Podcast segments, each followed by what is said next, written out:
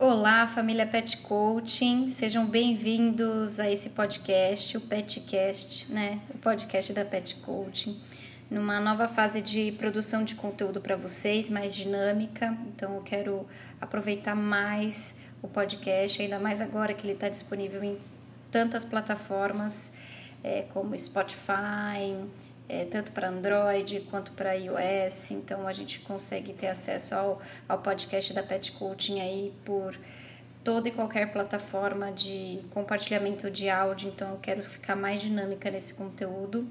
E para estrear essa, essa fase de produção de conteúdo, eu quero é, fazer reflexão sobre um texto que eu escrevi, né? Como vocês sabem, a pet coaching vai além, vai além do, da educação canina, do adestramento de cães, para a gente falar sobre transformações comportamentais. E para linkar esses dois assuntos, eu escrevi um texto que vai ao ar essa semana que se chama Respeite como as transformações acontecem. Esse texto eu fiz inspirado em muitas perguntas que eu recebo de como faço para mudar isso, aquilo, fazer meu cão parar de puxar, que, que eu faço para ele gostar da coleira, o que, que eu faço para ele parar de latir.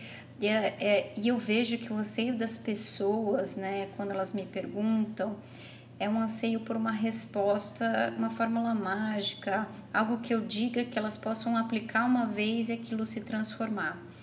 É claro, é uma ingenuidade nossa achar que as coisas acontecem dessa forma. É normal, é humano, não há nada de errado da gente querer buscar coisas é, que dê respostas rápidas. Mas quanto mais rápido a gente entender o processo produtivo das transformações, mais rápido a gente vai ter os resultados desejados. O que isso significa? que quanto mais a gente tiver clareza e consciência de que aquilo que a gente quer realmente mudar na gente e nos cães, é, e mais clareza que a gente tenha que isso precisa de uma dedicação nossa e de um processo produtivo respeitando o sistema natural das transformações, mais rápido os resultados vêm. Enquanto a gente bate cabeça procurando respostas rápidas, fórmulas mágicas, é, resultados imediatistas, a gente vai vivendo um ciclo vicioso de tentativa e frustração, tentativa e frustração. E isso, quando a gente está falando de cães, a gente está falando de uma interferência no relacionamento, né? Porque imagina essa frustração e essa exigência por respostas rápidas nos cães, como isso gera uma frustração neles também e prejudica nosso relacionamento com eles a gente acaba achando ou que a gente não é um bom tutor, ou que o nosso cão é burro, ele não aprende, ou ele não obedece, que é um outro tema super polêmico que eu quero falar mais à frente sobre o que é obediência, mas a gente acaba fazendo um ciclo de frustração e de expectativas totalmente desalinhadas quando a gente busca essa resposta rápida. E uma das coisas que eu li é, no livro Sete Hábitos das Pessoas Altamente Eficazes do Stephen Covey foi uma analogia perfeita que ele fez com a natureza. E isso foi um insight para mim gigantesco. Ele tem até um, um, vídeo dele falando disso. Ele fala: quem aqui já não estudou na véspera né, de prova? Quem nunca foi e se matou de estudar um dia antes da prova?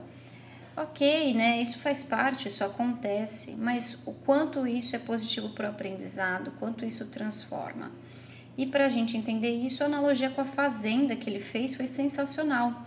Então ele falou assim: imagina que um agricultor esquece de plantar na primavera, aí ele passa o verão inteiro desligado disso, né, de folga, e aí no outono ele fica trabalhando que nem louco para conseguir uma safra né? Não, não tem como a gente fazer isso, né? Quem já teve contato com fazenda, com processo de plantação, ou até quem nunca teve, consegue imaginar que pelas estações há suas épocas e que não adianta a gente plantar uma semente hoje e querer colher amanhã. Cada dedicação nossa, por mais sutil que seja, ela tem valor, então cada vez que a gente vai regar aquela plantação, que a gente vai cuidar dela, tem seu valor. Então não adianta só plantar a semente e esperar a época para colher. Então é um sistema natural de transformação. E como que a gente pode aprender com isso para que a gente realmente é, aplique para a nossa vida, para tudo, né? E o adestramento de cães, como eu gosto de chamar a educação canina, ensina sobre isso.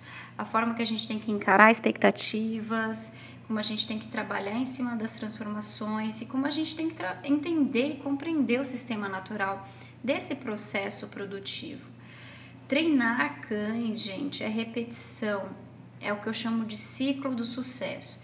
É consistência, é persistência e paciência na rotina do cão, na nossa rotina com ele. Qualquer mudança comportamental, ela precisa desses passos, ela precisa seguir esse sistema natural. É, quando a gente quer uma transformação ainda mais de processos associativos, né? Os cães, eles, aquilo que a gente acha errado é um processo associativo que foi consolidado por algum tempo na vida daquele cachorro.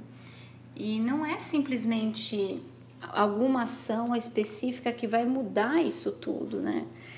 Essa consciência é essencial para todo e qualquer trabalho. E algo que eu gosto de falar: a gente não trabalha e nós não treinamos cães só para ter comportamentos melhores deles. Nós fazemos isso para ter um melhor relacionamento com eles. A melhor forma da gente se conectar mais com os nossos cães é entendendo as motivações, os desejos, as necessidades, com base no que a gente aprende sobre o comportamento animal. A gente tem que se comprometer a ter um melhor relacionamento por meio dessa clareza dos comportamentos dos cães e dos processos de transformação, entendendo que cada passo é essencial, todo treino, todo sucesso, ele é construído dia a dia, certo? Isso não quer dizer que é um processo lento, devagar, dispendioso, custoso, nada disso, pelo contrário, muito pelo contrário.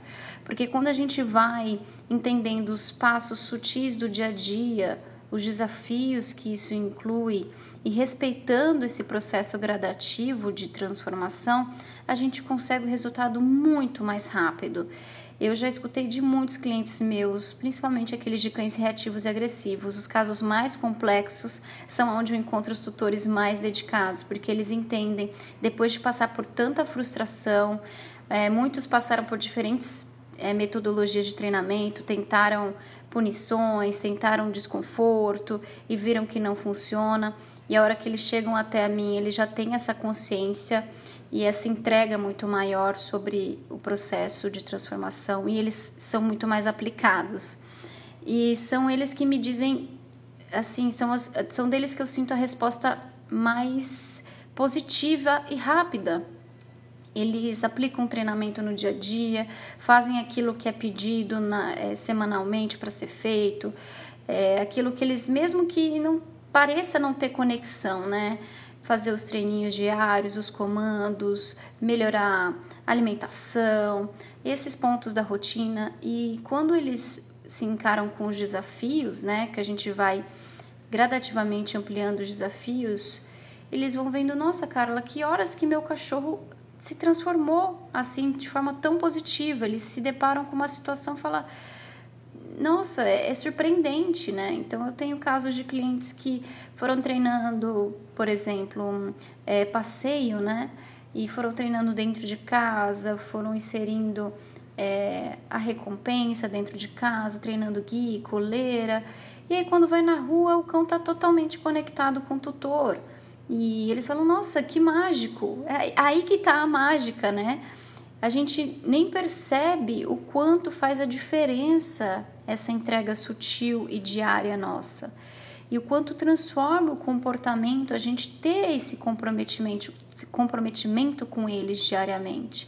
Então, se você quer qualquer transformação do seu cão, seja ela qual for, Sim, pode ter medidas que facilitem, que dê resultados imediatos. Pode ser que uma coisa ou outra que você faça já te ajude muito naquilo que você quer, mas entenda que a real transformação mora na nossa entrega diária, nesse comprometimento.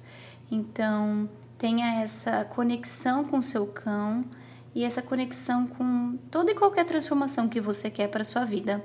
Eu espero que esse podcast tenha te ajudado. Não esqueça de curtir, compartilhar, entra nas nossas redes sociais para você poder deixar seu comentário, é, deixar sua mensagem e falar que, que, que insight você tirou disso e o quanto isso te ajudou, e também para deixar suas sugestões e dúvidas. Então, tanto no Instagram como no Facebook, você pode achar por Pet Coaching BR, nosso site petcoaching.com.br, nosso canal no YouTube também, para deixar seu like e conferir lá tantos vídeos que eu tenho de conteúdo, principalmente o Beabá do Adestramento Positivo, que fala muito sobre essa metodologia de treinamento a qual eu faço parte. É, então, eu espero vocês nas redes sociais interagindo, espero o seu like, espero o seu comentário e a gente se vê no próximo podcast.